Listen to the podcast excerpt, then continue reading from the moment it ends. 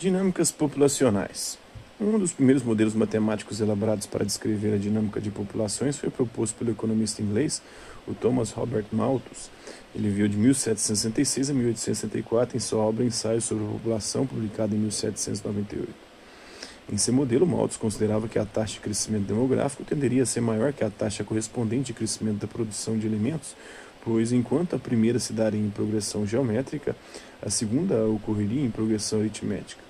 Nessas condições, afirmava ele, seria ou será inevitável que a pressão demográfica seja superior à capacidade do planeta de fornecer meios de subsistência ao ser humano. Assim, a morte prematura visitará a raça humana.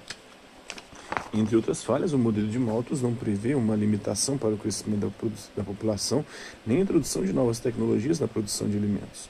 Por isso, esse modelo é considerado inapropriado. Na tentativa, na tentativa de corrigir as falhas do modelo malthusiano, o o matemático belga, é, o Pierre-François Verhulst, que viu de 1804 a 1849, criou um modelo com considerações adicionais às propostas por Malthus. Verhulst ponderou, por exemplo, que o crescimento populacional tem necessariamente um limite, pois existem inibidores em seu crescimento, tais como guerras e epidemias. O economista britânico Thomas R. Malthus é considerado o pai da demografia é, no século XIX. É, no mesmo período, outros modelos foram elaborados para descrever o crescimento de populações, porém todos consideravam populações isoladas ou populações de espécies sem interação entre si. As populações tendem a competir pela sobrevivência. Nesse contexto, competição é definida como a interação entre os seres vivos de uma mesma espécie ou espécies diferentes que disputam por algo necessário à sobrevivência, por exemplo, água, alimento, território, emprego. Em algumas situações, a competição contribuiu para o processo de seleção, com a preservação dos indivíduos mais bem adaptados ao habitat e extinção dos menos adaptados. Em outras circunstâncias, as espécies interagentes podem atingir o equilíbrio de coexistência. Em 1925 e 1926, respectivamente, os cientistas Alfred Lotka, que viu de 1880 a 1949, e o Vito Volterra, que viu de 1860 a 1940, propuseram um modelo para descrever a dinâmica de sistemas populacionais entre duas espécies interagentes, em que uma população era predadora e a outra presa. Esses modelos serviram de base para os modelos matemáticos posteriores, utilizados para descrever a dinâmica de sistemas do tipo predador-presa. Qual é a importância dos modelos predador-presa? Está justamente em suas múltiplas aplicações.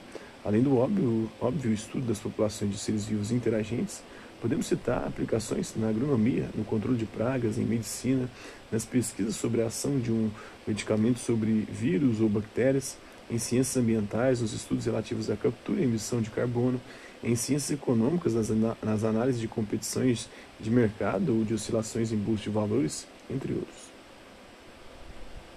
Então, para entendermos um pouco melhor a modelagem matemática de sistemas predador-presa, apresentamos um exemplo simples desse tipo de modelo. Os professores Ben Noble e James W. Daniel, é, no livro Álgebra Linear Aplicada, apresentam um modelo matricial é, para o estudo do equilíbrio entre o crescimento de duas populações, uma de mil galinhas e outra de cem raposas, em que as raposas se alimentam exclusivamente de galinhas.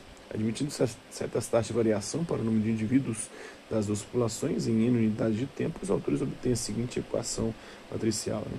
A equação representa aí, respectivamente o número de raposas e o número de galinhas na né? enésima unidade de tempo. Tem as expressões, né? a enésima potência da matriz, a taxa de predação, né? a razão do número de galinhas mortas pela raposa para o número total de galinhas em cada unidade de tempo. Então, a partir dessa equação, os professores mostram que, mantendo-se a taxa de predação dentro de certos limites, as duas populações crescem indefinidamente mas para taxas mais altas, além do limite superior, as duas populações desaparecem. Esse é apenas um exemplo da importância dos modelos matemáticos no equilíbrio de sistemas ecológicos.